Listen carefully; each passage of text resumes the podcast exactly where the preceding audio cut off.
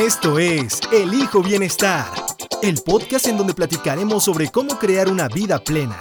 Hablaremos de todo, de salud mental, emocional, espiritual, física, financiera, ambiental, de salud sexual y por supuesto de relaciones humanas. Queremos que este sea tu espacio de reflexión y autoconocimiento. Quédate con Yes Bla Bla y aprende a transformarte en una persona satisfecha y feliz. Elijo Bienestar Podcast.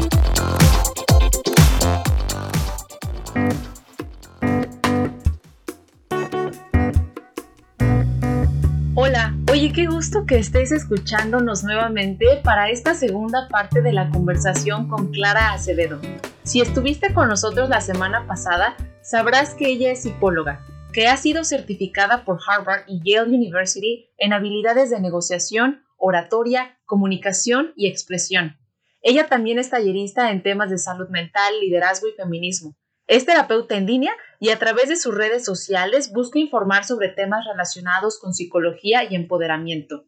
Y hoy, ¿qué crees? Ella está de vuelta. Y estoy súper contenta en tenerla de vuelta porque vamos a seguir hablando sobre bienestar. Pero esta vez vamos a hablar sobre cómo vives tu bienestar según tu sexo. Según seas hombre, según seas mujer, ¿cómo lo vives? Así que quédate que la plática de hoy va a estar buenísima, divertidísima y además va a complementar a esa primera parte. Quédate con nosotros. Hola, hola, ¿cómo están? Bienvenidos a nuestro siguiente episodio de El Hijo Bienestar Podcast. Lo prometido es deuda. Clara Acevedo está de vuelta. Hoy es la segunda parte del tema sobre bienestar. Eh, el episodio pasado platicamos de qué es bienestar, cómo podemos ir acercándonos a eso de a poquito. Y hoy vamos a desarrollar el tema de género y lo vamos a hilar con la parte de bienestar. Clara, bienvenida otra vez. Muchas gracias. Gracias, no, gracias a ti, Jess, nuevamente estar aquí. Lo prometido del podcast que tanto hablábamos en el pasado ya es este.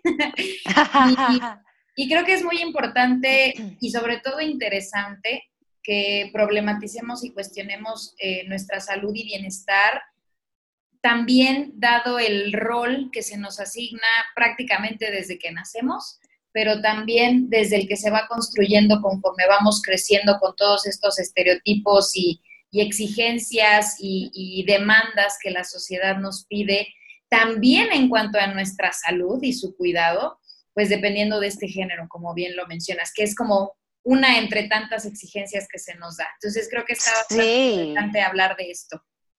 Y, fíjate, ahorita mencionabas casi desde que nacemos, yo, yo diría que incluso antes de que nazcamos, o sea, ya tus papás, ya la familia, ya están pensando en, porque va a ser niña, ¿no? Entonces le voy a comprar las cosas rosas. Claro. Ah, porque es niño, se las voy a comprar azules.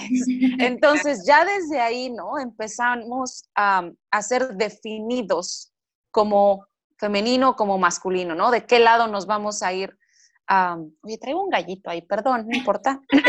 vamos a hacerlo muy, muy normal esto, pero la verdad es que desde antes que nazcamos ya nos están, eh, ¿cómo mencionaste tú ahorita? Imponiendo. Imponiendo, justo esa es la palabra, imponiendo hacia dónde nos tenemos que ir dirigiendo, ¿no?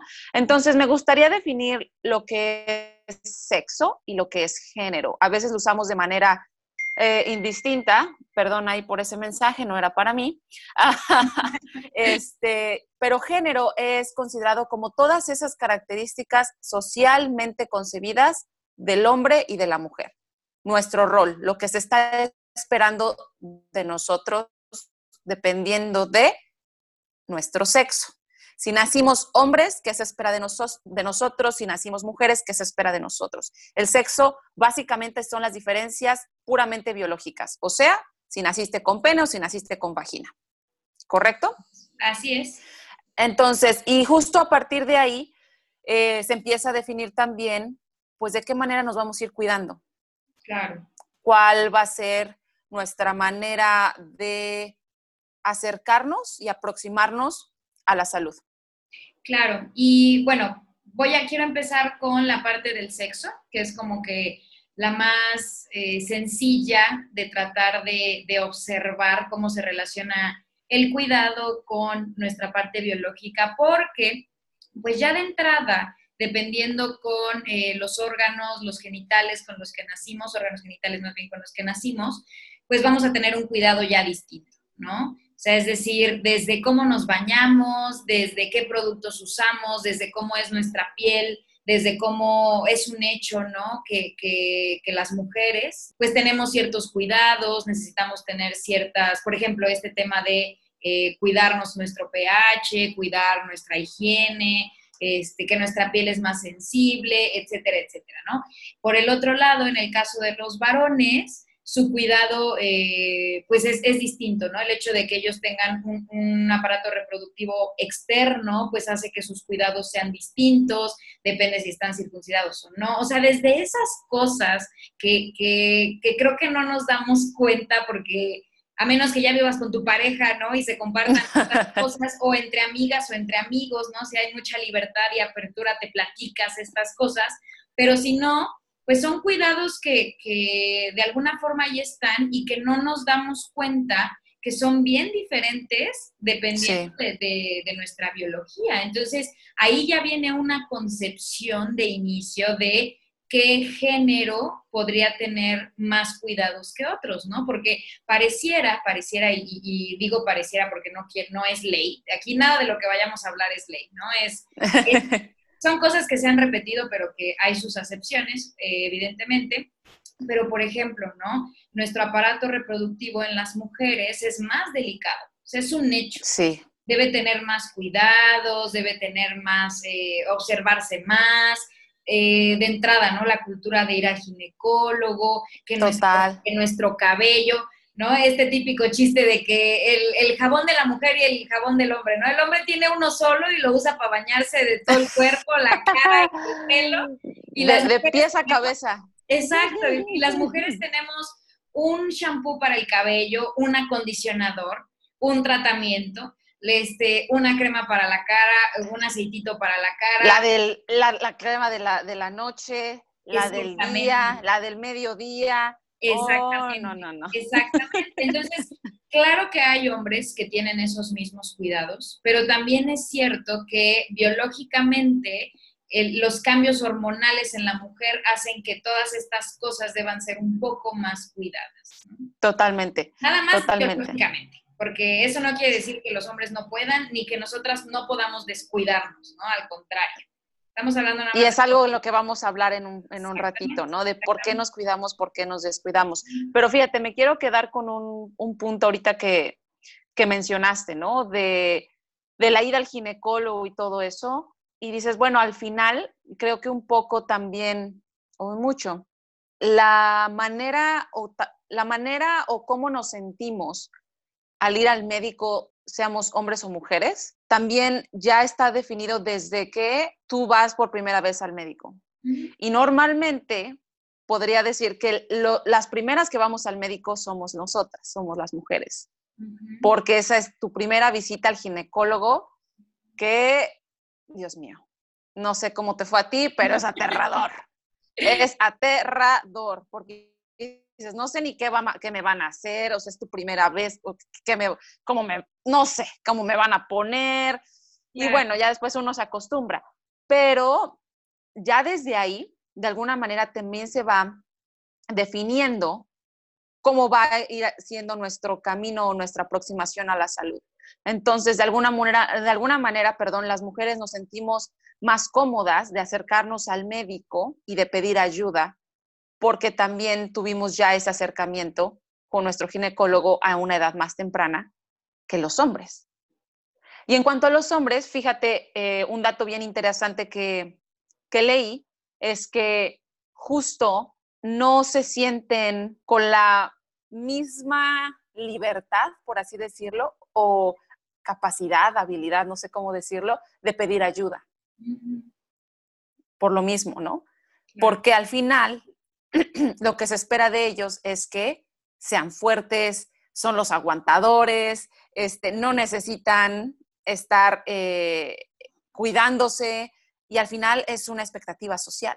Claro, claro, y, y, aquí es cuando se pone en jaque todo, ¿no? Porque pareciera que yo hace unos minutos estaba muy segura de hablando de estas diferencias biológicas, ¿no? Evidentes, pero cuando te empiezas a cuestionar de las imposiciones sociales ya respecto al género, a veces sí piensas, híjole, estoy hablando más, o sea, estoy creyendo que estoy segura o seguro que estoy hablando de algo biológico o realmente estoy hablando desde una construcción social de lo esperado, ¿no? O sea, estoy, estoy ya dando por hecho que los hombres se cuidan menos porque su piel es más rugosa y eso no sé, no sé si en realidad es una construcción social en donde, pues qué pena que el hombre se ponga crema, ¿no? Ajá. Entonces, eso está muy femenino, ¿no? Eso es como más del mundo del femenino, como eso de ponerte cremitas. Exactamente. Y, entonces se le, etiqueta, se le, etiqueta, al hombre, ¿no? O sea, yo me acuerdo que cuando estaba en la secundaria empezó esta cuestión de los metrosexuales, ¿no? Entonces imagínate, pobres hombres, en el sentido de que cuando empezaron a cuidarse, hasta una etiqueta se les daba, ¿no? Ya se les no ya no eras hombre, eras metrosexual, ¿no? Entonces, entonces pues, ¿qué, carga tan difícil, ¿no? También para ellos, en el sentido de eh, no poder entrar a esta cultura del cuidado, porque luego, luego eres etiquetado. Eso hablando respecto a, una carga de el hombre y pues esta pelea que se tiene con su cuidado y con su bienestar, ¿no? Que no puede estar, por ejemplo, relacionado con el físico, sí con otras cosas tal vez, con el dinero, Total. no con la parte de eh, la belleza o la higiene, ¿no? Eso pareciera que dejémoslo para las mujeres, ellas son las que se arreglan, las que están guapas, y el hombre es el que tiene dinero y el que provee. Y a su vez, entre más dinero tenga, mejores mujeres va a tener, ¿no? Entonces, esa era como, la ecuación.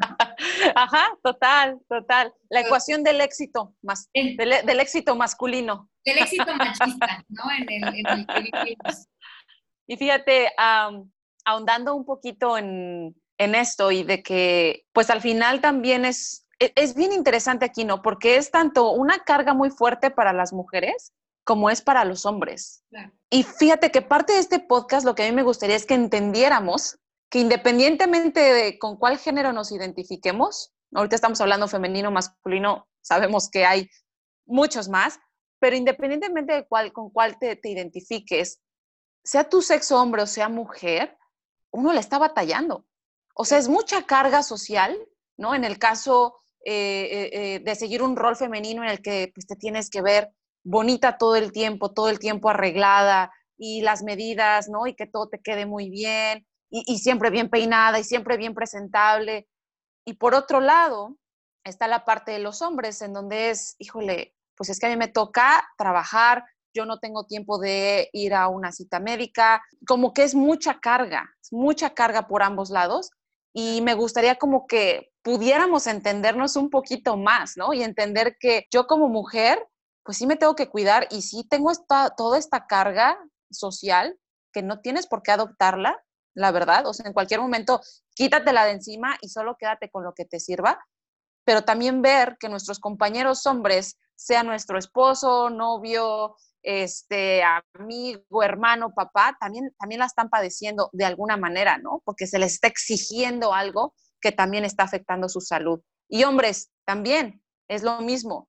Al final vean que nosotras también tenemos esta carga de decir, híjole, siempre me tengo que estar viendo bien, si no, no soy aceptada. Y entonces es, es un cuento de, un poco de, de, nunca acabar, ¿no? Entonces vamos, vamos a encontrar un poquito más de conciliación y ser más compasivos entre nosotros. No sé cómo escuchas esto, Clara. Claro, al final del día el machismo eh, pues nos atraviesa a todos, ¿no? Entonces, ahorita mencioné un poco la parte de la etiqueta del hombre respecto a la mujer, pues esta condición que, que más que una dicha pareciera una maldición respecto a nuestra maternidad. ¿no? Eso al final del día, y, y, y, ve aquí el peso biológico que también tiene, ¿no? ¿Cuántas veces yendo al ginecólogo te dicen eh, tu grasa corporal eh, va a ser de una forma porque tu cuerpo siempre va a estar preparado para que recibas hijos, los tengas o no? Entonces dices, entonces va a ser el doble de difícil en nuestro metabolismo como mujer mujeres, ya por una cuestión biológica que está impuesta de que nuestro cuerpo se prepara para cuidar, ¿no? Para traer sí. a este mundo, ¿no? Y luego, eh, yo que, que, que estoy muy metida en la parte del psicoanálisis y el feminismo, una autora feminista psicoanalista que se llama Mabel Burín, habla de cómo el malestar de la mujer es sobre esta maternidad impuesta, aunque no se tenga hijos. O sea, aunque tengas 12 años, traes una maternidad impuesta mentalmente. Entonces, te buscas al chavito problemático para cuidarlo, para cambiarlo, ¿no? Entonces, traemos ese instinto de, de querer cuidar y es ahí cuando se pone en jaque decir, a ver, ese instinto o es una construcción social, ¿no? Y creo que pues van de la mano, ¿no? Al final van de la mano. Van de la mano y creo que lo que se podría hacer es tratar de cuestionar la parte social que al final del día creo que es la que pesa más, ¿no? Creo que es la que oprime, la que lastima, la que sataniza, ¿no? O sea, dices, bueno, ya, voy a tener tres kilos de grasa toda mi vida extras porque voy a esperar a mis hijos, pero puedo vivir con eso, ¿no? Pero ¿cómo no puedo vivir o me lastima vivir con esta presión social de que tengo que bajar a fuerza esos tres kilos de más? porque si no, no me veo bien, ¿no? Entonces pongo en riesgo mi salud, entonces busco dietas restrictivas, entonces nunca voy a disfrutar la comida, entonces cuando ya tenga 40 años me voy a sentir vieja, entonces, etcétera, etcétera, etcétera, ¿no? Entonces, y, y creo que eso es como en, esta parte, volviendo a lo de la maternidad y cerrar esa idea, perdón, pues es, esta autora habla de cómo eso es lo que nos causa la mayoría de nuestros malestares, ¿no? Porque ahora es, sé, sé una mamá, pero además sé una mujer independiente, ¿no? Entonces, ahí ya hemos visto imágenes y, memes, ¿no? De, de, cómo la mujer tiene los 20 mil tentáculos, ¿no? Porque ahora se trata de cuidar a los hijos, de estar en casa ser una buena madre y ahora ser una buena emprendedora, ¿no? Entonces, sacrificas que, pues tu salud. claro. Totalmente, ¿no? Porque además eres la cuidadora, sí de los niños, pero también de los abuelitos, o si hay alguna persona con alguna discapacidad en casa, el hermano, el sobrino, no sé. Anteriormente, ¿no? Nuestro, o el rol de la mujer estaba en casa, al cuidado de los niños, y bueno, a mí me proveen, y este esta es mi esfera en donde me voy a desenvolver, casa.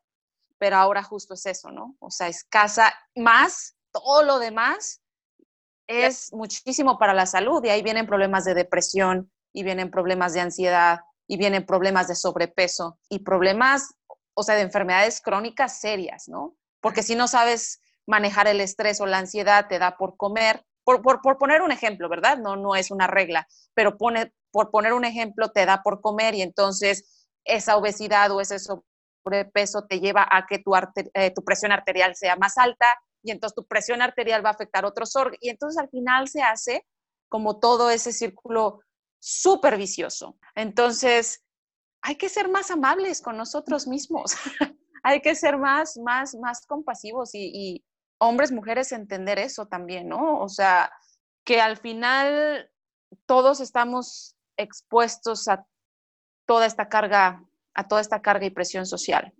Claro, y que la salud es lo que arrastramos por las patas, ¿no? Al final del día creo que dentro de otras cosas que se traduce, pues la más importante y la que es pues prioridad para nuestro podcast es el tema de, pues, cómo lo que nos llevamos al traste son los cuidados y la salud, porque, por ejemplo, ahorita estaba recordando una imagen que vi de que decía, qué peligroso que hay un virus mortal allá afuera, hablando de que estamos en 2020, porque este, si este podcast lo, escuchan en 2040, estamos, que así sea, que así sea. por el COVID.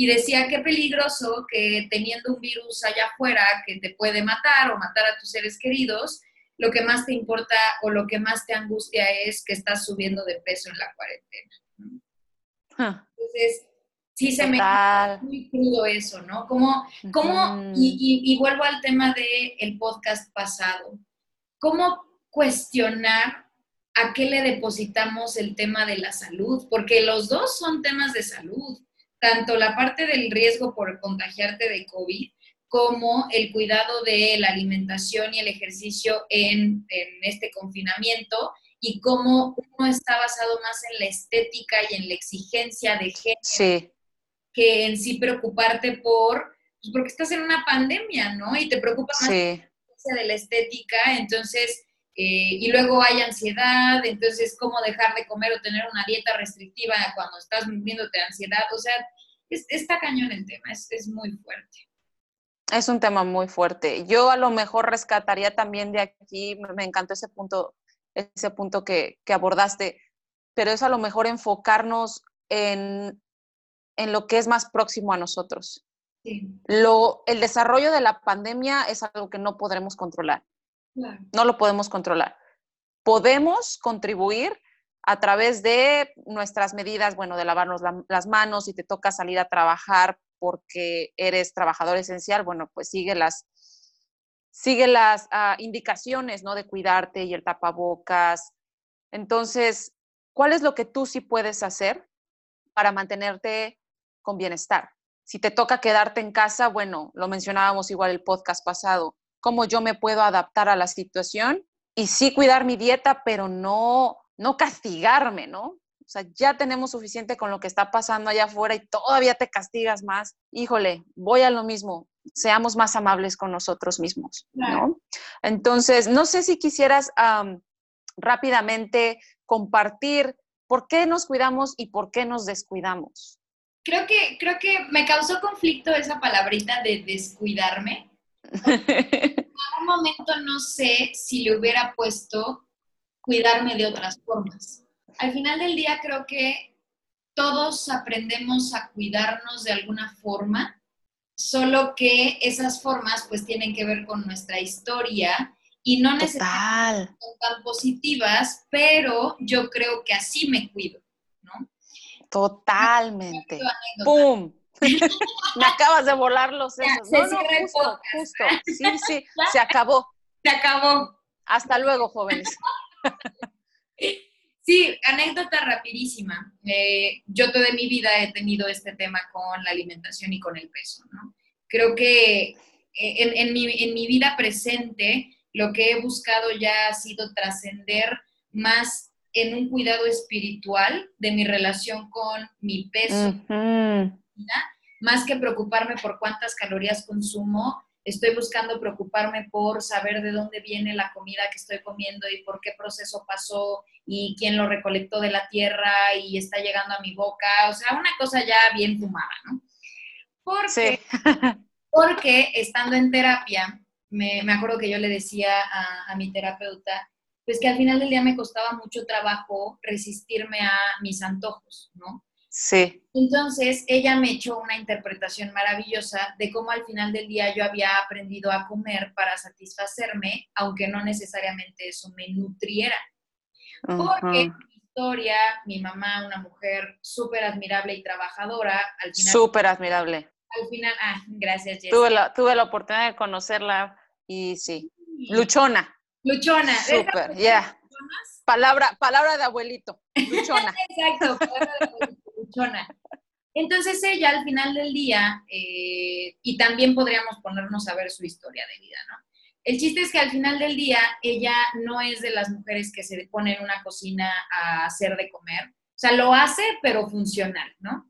Entonces, en fin de semana, pues ella se iba a estudiar su maestría, yo me quedaba en casa sola y yo me tenía que hacer de comer. Entonces, abría el refri y si había quesos, salchichas, me hacía quesadillas con queso y salchichas, ¿no? Entonces, lo que aprendí es, mi mamá, para bien o para mal, ella me dio lo que pudo y eso fue maravilloso, pero yo aprendí a decir, bueno, entonces, ¿cómo para, para, llenarme porque tengo que comer? Y claro que no se me va a antojar hacerme mi frutita y mis... O sea, no. O sea, una niña de 10 años, una niña de 10 años la deja sola y va a querer comerse el pastel, querer comer el pan, comerse las salchichas, comerse el hot dog y todo eso, ¿no? y que eso puede ser tema de otro podcast, puede ser tema de otro episodio.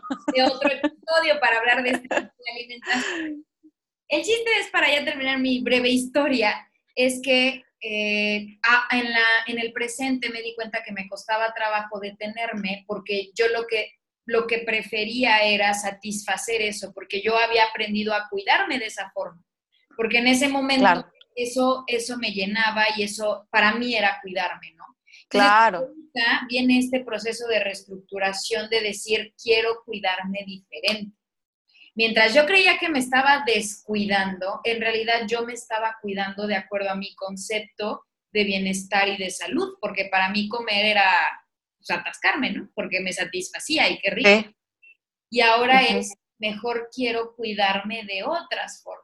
Entonces, eso es lo Total. que a esta pregunta de ¿por qué me cuido o me descuido? Total, y me encanta que hayas que hayas puntualizado eso y, y, porque al final lo que sucede es que lo que yo considero hábitos o maneras saludables de cuidado, ¿no? O que me están dando bienestar, no son las mismas que las tuyas. Sin embargo, también te estás cuidando, porque te estás alimentando. Retomando tu ejemplo, gracias por, por compartirlo tan abiertamente, pero al final es eso, ¿no? O sea, yo me estoy cuidando porque me estoy haciendo de comer, porque mi cuerpo lo está pidiendo. A lo mejor descuidarme si hubiera sido dejar de comer. Exacto, ¿no? A lo mejor eso sí hubiera ido en, o sea, dentro de tu inconsciente o, proceso ¿no? mental, eso hubiera sido descuidarte, el no comer. Claro. ¿no? A lo mejor para alguien más, el decir, híjole, salchichas con queso, mm, yo no sé, yo prefiero echarme unos tacos, bueno, pero es que a lo mejor alguien más y es su ensalada y a lo mejor y es una pechuga este, asada. Todos están cuidando a su manera. Me encanta que hayas mencionado eso. Y al final, hombres y mujeres no nos cuidamos igual. Claro. Pero creo que es importante conocernos y saber qué funciona para cada uno de nosotros, ¿no? Esa es la pregunta, ¿no? Quédate en el, ¿te funciona? Si te funciona, perfecto. Si no, busca modificarlo. ¿Y cómo sabemos si nos funciona o no? Pues vayan al médico. O sea, si estamos hablando de temas de, alimentación y todo eso, váyanse a hacer un estudio, triglicéridos, colesterol y bueno, pues por ahí los números no los dejarán mentir. A lo mejor lo que están comiendo sí los está manteniendo con niveles adecuados, saludables de, eh, en su sangre, ¿no? Y todo, y, bueno, pues por ahí van.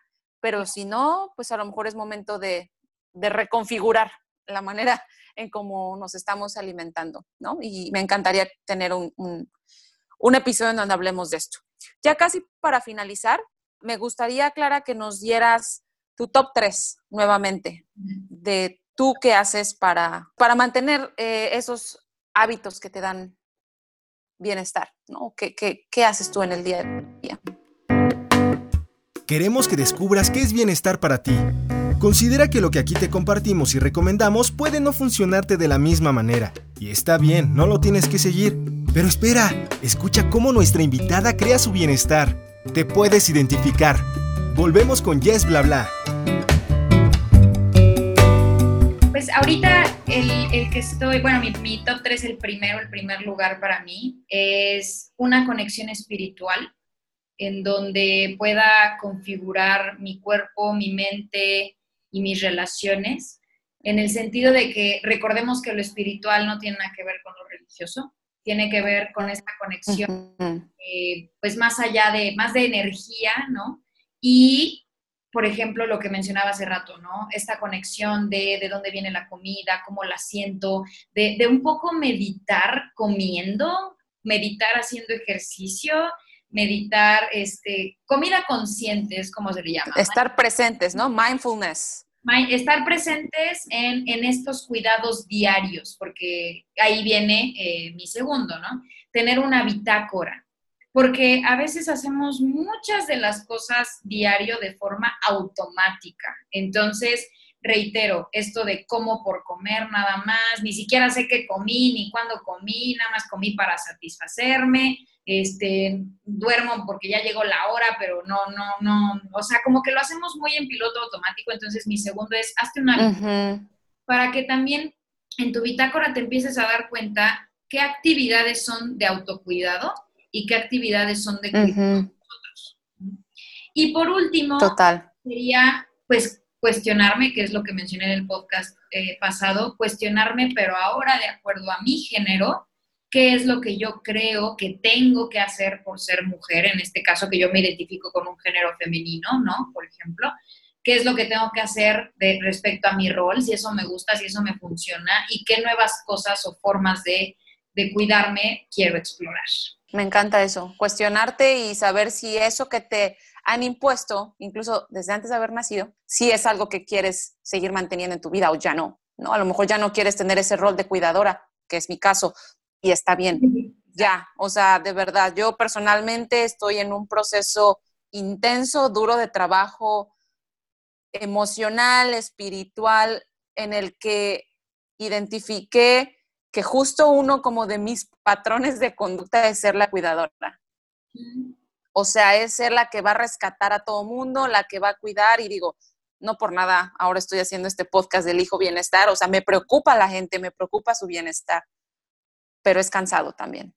O sea, es cansado cuando te das cuenta que la gente no te está pidiendo opinión. y a lo mejor uno está ahí intentando, ¿verdad? Como, no, pero mira, déjate ayudo, no, pero mira, este, yo tengo la solución. Si comes así o si te ejercitas de esta manera, vas a ser el más este, saludable. No, a ver, espérame. No tienes por qué cuidarlos. No es tu responsabilidad. La sociedad te dijo que era tu responsabilidad o tu rol. Pero si no te gusta, no lo hagas. O hazlo con la gente que tú sabes que realmente lo va a valorar. Entonces, reconsideren, muchachas, muchachos, reconsideren. Eh, pues ya casi para finalizar, yo eh, también quiero la oportunidad de compartirles cuáles son como mis top tres.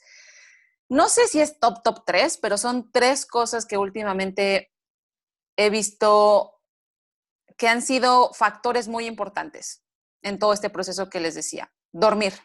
Dormir es algo, es tiempo que yo no me puedo permitir perder, por así decirlo. O sea, yo necesito dormir al menos mis siete horas, porque yo me siento al día siguiente si estoy de malas, si me duele la cabeza, lo sé, me siento. Y yo considero que dormir, Clara, tú a lo mejor sabrás más de eso, el dormir y los sueños y todo, pero yo creo que es ese momento en donde dejas, dejas de tomar decisiones, dejas que tu cuerpo se repare, dejas de controlar. O sea, incluso el soñar para mí es como esa manera en el que dice tu cuerpo, todo eso que estuviste controlando en tu día mientras estabas despierta, cuando duermes, ¡fum!, fluye. Entonces, dormir para mí es tan reparador, de verdad. Y procuro meditar antes de irme o hacer respiraciones y eso me ayuda a dormir más profundamente. Por supuesto, actividad física, eso es, eso es algo que necesito. O sea, es como sí o sí, no hay manera. Y está comprobadísimo que te ayuda a liberar eh, hormonas de la felicidad, combate la depresión y ansiedad, y, eso está genial. O sea, te aleja de los medicamentos, ¿no? Que te tienen ahí medio zombie o como que te dan esos picos de, de felicidad, de alegría, pero pues al final, si tú tienes la posibilidad de producirlo naturalmente y con tu cuerpo, pues ¿por qué no? Y último, he estado dosificando el consumo de contenido en Internet. Uno, primero he estado dosificando el tiempo que le destino, estar frente al celular o la computadora, todo eso, eh, fuera de lo que es el trabajo del podcast. Y dos, procuro ser consciente del tipo de material que estoy consumiendo me gustaría nada más que ustedes pensaran en cómo se sienten después de haber tenido una comida grasosa, pesada. ¿Cómo se sienten? Ay, pues te sientes como medio atiborrado, ¿no? O sea, tu estómago inflamado o con gases. mi reflujo. ¿No? Entonces, exacto. Entonces ya estás con tus medicamentos que te van a ayudar a digerir más rápido. Bueno, ahora piensa cómo te sientes cuando a lo mejor te eches algo más ligero, una ensalada, una fruta, ¿no? Una carne magra, por así decirlo, algo un poco más ligero. Creo que normalmente, ¿no? Si todo funciona bien en nuestro organismo, nos sentimos más ligeros.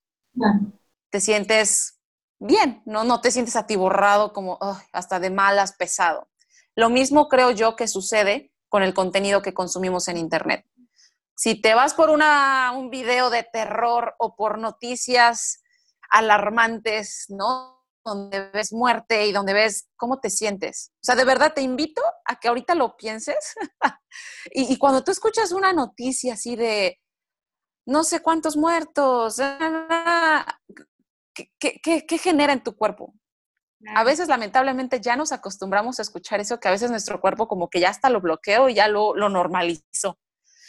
Pero una película de terror, ¿cómo te tiene? Te tiene al borde, así, del sillón, ¿no? Así como ¡ah! estresada, ansiosa, con la incertidumbre.